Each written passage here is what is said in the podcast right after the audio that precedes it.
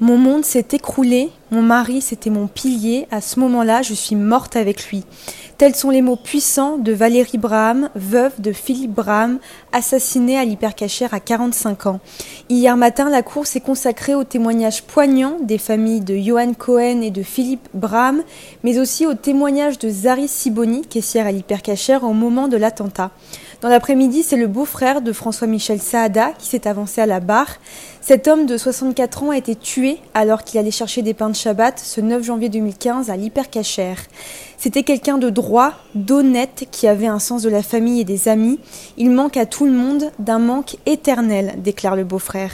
Sa sœur, femme de Michel Saada, vit maintenant en Israël et n'a pas eu le courage de venir. Elle a donc laissé une lettre qui a été lue devant la cour. Tous mes projets ont disparu avec lui. Vous avez fait voler notre quotidien en éclats. Michel était notre colonne vertébrale. Sans lui, nous ne tenons plus debout.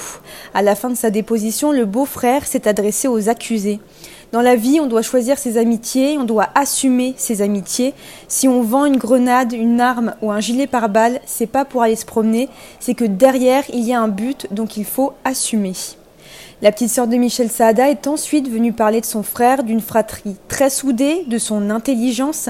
Il a intégré l'ESSEC, il a brillamment réussi ses études, il a été marié pendant 39 ans et a eu deux enfants. Michel a réussi toute sa vie, dit-elle très émue. Durant son témoignage, plusieurs photos de Michel Saada ont été diffusées sur écran géant, dont une lors de la bat mitzvah de sa nièce. Sa sœur a expliqué que les valeurs de son frère étaient l'amour, le sens du travail et la gentillesse. Depuis sa mort tragique il y a 5 ans, elle raconte que sa famille est brisée. À l'époque, mes enfants avaient 7 ans et 15 ans et étaient très proches de leur oncle. Cet attentat a été une épreuve qui nous a détruits, fracassés en mille morceaux. Yoav Attab a été la dernière victime d'Amédi Koulibaly. En voulant s'emparer d'une arme, il fut abattu à seulement 21 ans Devant la cour, le papa de Yoav Attab, grand rabbin de Tunis, martèle que ce n'est pas le terroriste qui a tué son fils, mais ce sont les gens qui ont vendu les armes qui l'ont tué. Il se dit fier de son fils et de son geste héroïque et a déclaré Il est mort parce qu'il était juif. En Tunisie, on vit avec tout le monde. Toute la communauté musulmane de Tunis a pleuré la mort de mon fils avec moi. Ce sont des frères. La sœur de Yoav Attab a quant à elle parlé de sa joie de vivre, de son sourire et de sa bonté.